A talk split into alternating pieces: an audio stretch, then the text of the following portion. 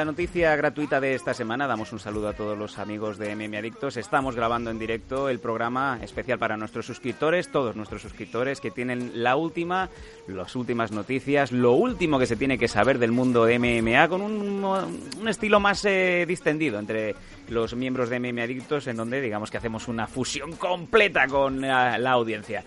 Vamos a la última noticia, como bien decíamos, y es que este fin de semana se celebra un combate que tiene muchísimas expectativas en lo más alto, vamos. Combate en Velator, en donde van a enfrentarse Fedor Emelianenko, el zar, el último emperador, va a volver a subirse a una jaula, en este caso contra el ex UFC Frank Mir. Francisco Mir, que no Paco Mir del tricicla. Nathan, combate que despierta muchísimo interés por muchas razones, ¿no? Chicago, desde luego, eh, mucha suerte porque tiene este evento este fin de semana y en apenas varias semanas más otro eventazo, pero ya de la, de la firma de UFC. ¿Qué te dice este, este combate, Nathan?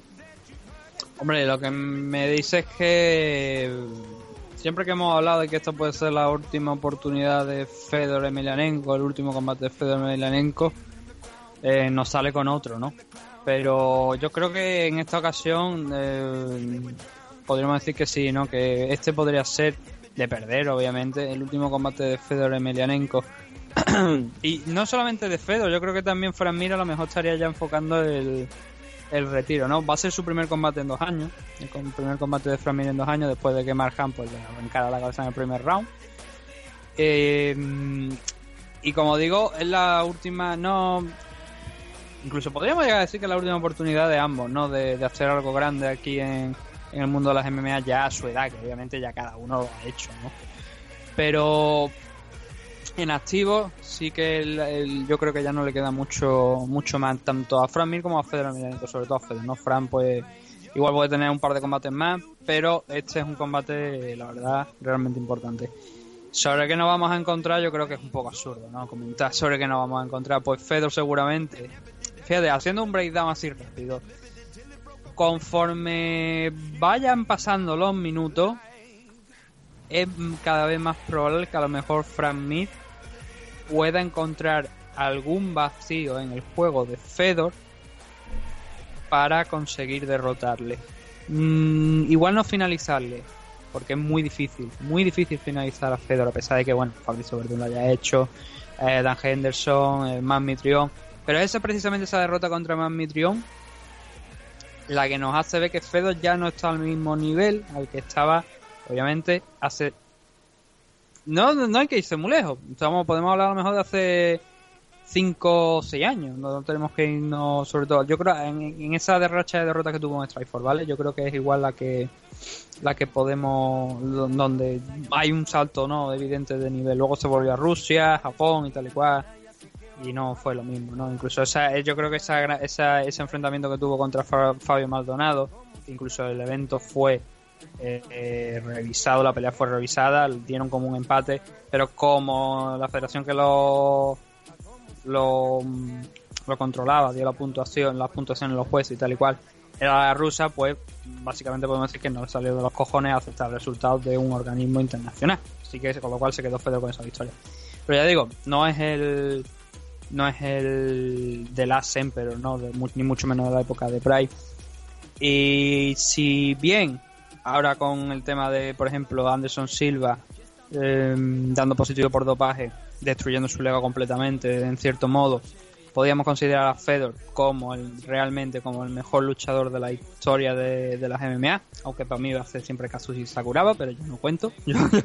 Vaya. dando, dando datos objetivos, sí que creo que Fedor Emelianenko podríamos considerarlo el mejor de la historia, que no supo retirarse a tiempo y lo estamos viendo en los últimos enfrentamientos, ¿no? Los últimos enfrentamientos de nivel, no Jai de Sin, Satoshi y compañía, ¿no? Estamos hablando de los últimos enfrentamientos. Eh, entonces, eso, Fedor normalmente va a tener, creo y espero que va a tener dos minutos buenos, realmente buenos, ¿no? Donde eh, veremos que soltará esos swings tan amplios que le han hecho famoso con tanta potencia. Suponiendo que sea el Fedor, como digo, el Fedor que normalmente pelea, ¿no? El, estilo que él ha tenido. Lo que, lo que conocemos, Nathan, como, como pegar a rodabrazo, ¿no? Que se lo digan a Brett Rogers cuando eh, le voló la cabeza. Creo que hay un creo que hay un gif en donde la cabeza sale volando, como la pelota, el penalti de Sergio Ramos, ¿no? Sí, sí, no, de hecho es verdad. Hay un gif donde la cabeza de Brett Rogers pues sale volando. Pero eso, o sea, son esos dos minutos, dos minutos y medio, quizá tres como mucho, son los peligrosos realmente para Frank Mir a partir de ahí, Frank no es que vaya a ganar el combate, pero sí que digo que va a ir ganando. Espero, ¿no? O sea, en mi, cabeza es las posibilidades de Frank Mir empiezan, o sea, empiezan a partir de esos tres minutos iniciales de Fedor, donde igual puede ir encontrando algún hueco, intentar a lo mejor derribar los Fedor, que tampoco es sencillo, ¿no?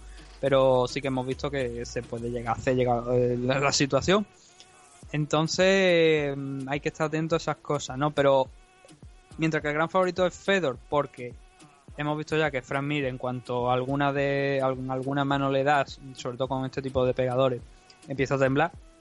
Sí, cierto. Sí que también le hemos visto a Frank Mir hacer algún comeback importante contra, por ejemplo, Big Nog, contra Nogueira. Eh, cuando... Contra Che Congo.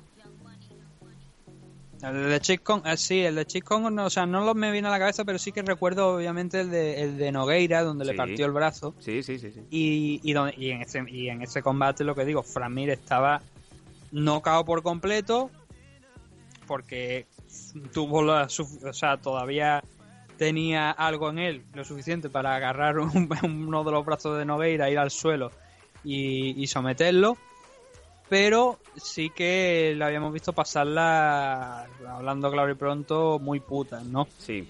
Eh, en serios problemas. Que luego no nos llaman de, programas por decir coca y puta. No, eso tú porque eres un talibán del micrófono. Sí, bueno, sí, no. O sea, yo, yo creo que la gente tiene una concepción de nosotros que vamos a llegar allí al primer programa Ah, sí. en el que nos pongan en televisión o en radio y vamos a abrir un salero, lo vamos a derramar sobre la mesa esperando a que alguien se tire sobre ahí y se lo nife, ¿no? Eh, Nathan. no, no, nosotros tenemos un saber estar y obviamente este es nuestro programa y aquí pues podemos hacer y decir ciertas cosas que obviamente en una antena, en radio o en una televisión o donde sean, pues no la diríamos, ¿no? Ya. El, caso, volviendo a lo importante que es el combate, como te digo, si Fran Mir pasa esos dos primeros dos minutos y medio, tres minutos, eh, las posibilidades van subiendo. Porque Fedor empezaría a cansarse, pero claro, es complicado, ¿no? Que parar a un hombre con tanta con tanto empuje, con tanta habilidad y por supuesto con esos golpes tan amplios y tan fuertes que van detrás.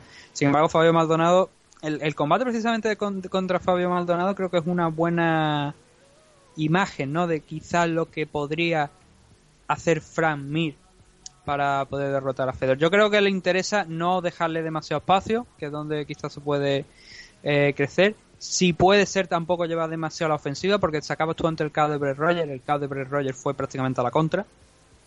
Con lo cual eh, hay que tiene que tener mucho cuidado con esos aspectos, ¿no? No, no dejar que, que Fedor entre en ese juego de te voy a contrarrestar, porque Frank no es el mejor pegador del planeta y podría pasarlo y podría pasarla mal.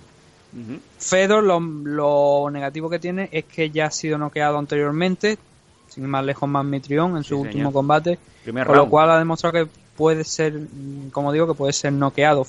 Estoy diciendo que Frank no es un gran pecador, un, gran pecador, pecador de la pradera, un gran pecador, pero mm, también tiene alguna victoria por KO, ¿no? Con lo cual eh, va a ser interesante desde luego el, el, enfrentamiento, donde creo que el favorito es Fedor, pero no hay que sacar a Fran Mir de, por completo de este combate.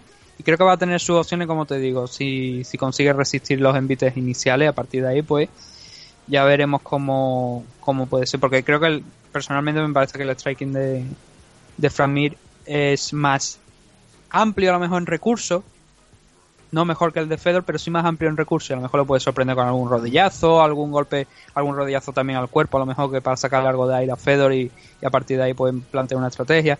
Hay muchas posibilidades para Fran y para Fedor yo creo que las posibilidades son esas, ¿no? Vencer por Fatality, ¿no? Sí. Bueno, eh, comentaros que este combate, este combate que es el combate estelar, está encuadrado dentro de ese World Grand Prix Tournament eh, de los heavyweights, de los pesados, que está celebrando durante todo el año Bellator y en donde el ganador de este combate, de, este cuartos de, estos cuartos de final entre el ruso y Frank Mir, se enfrentará en semis al americano, la boca chancla por excelencia, Chael Sonnen. Así que, bueno, mm, muy interesante cualquiera de las dos opciones. Yo creo que incluso sería más divertido, vamos a barrer un poco hacia, hacia el corazón, ¿no? Un Fedor contra Sonnen, a mí me encantaría verlo nada más que para ver qué pasa, ¿no? Sí, no, es que, de hecho, mm, es que cualquier enfrentamiento, a mí también me gustaría ver, por ejemplo, un Sonnen. Yo creo que un Sonnen, tanto un Sonnen como un Frank Mir, como un Sonnen contra Fedor Emelianenko son buenos combates y entretenidos, porque no sabemos qué nos vamos a esperar. Eh, lo que sí sabemos es que Charlson está subiendo categorías de peso y Frank Mir, pues Frank Mir yo creo que hoy no... Bueno, hoy no, porque el evento creo que es el sábado, ¿verdad? Sí, correcto, el sábado. Entonces mañana van a hacer los pesajes y Frank Mir sí que dijo hace una semana que tranquilamente que él estaba en 260 y pico libras. El límite de 265 pues estará prácticamente por encima, o sea, cerca del límite, ¿no? Sí, no, no es eh, no es de Maniac, Tim Silvia, claro. que se presentaba, se presentaba con 420 libras una vez a pesarse. 420 libras y unas cuantas hamburguesas en, en, una bolsa de, de, de papel.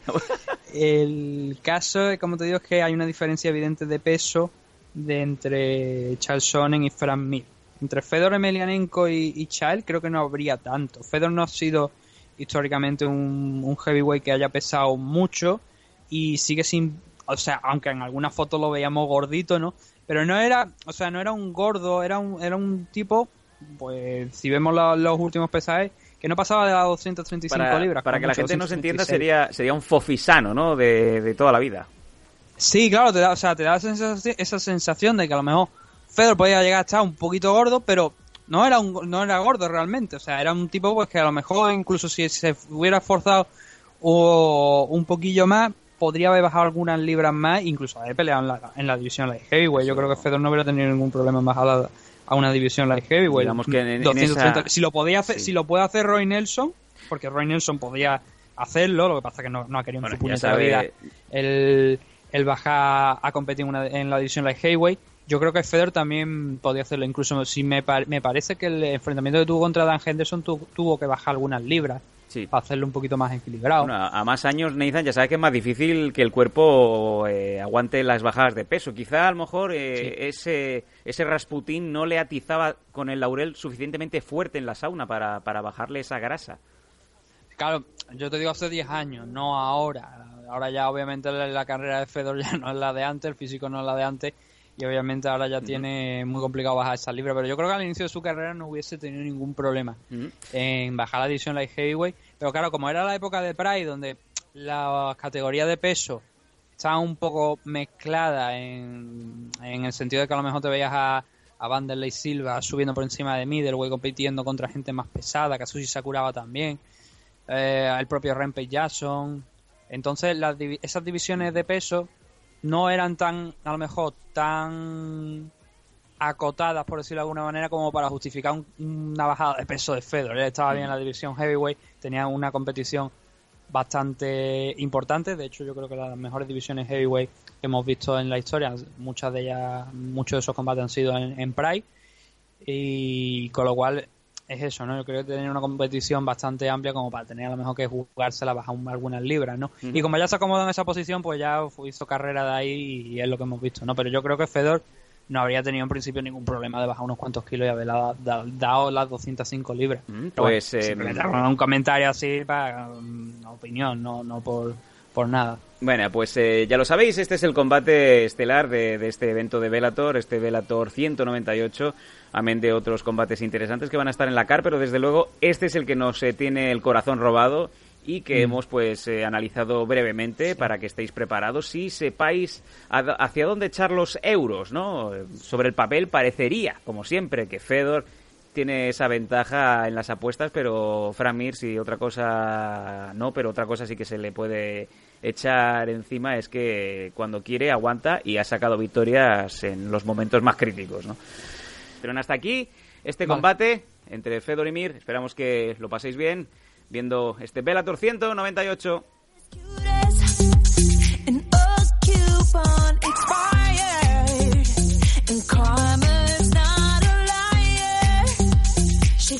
with.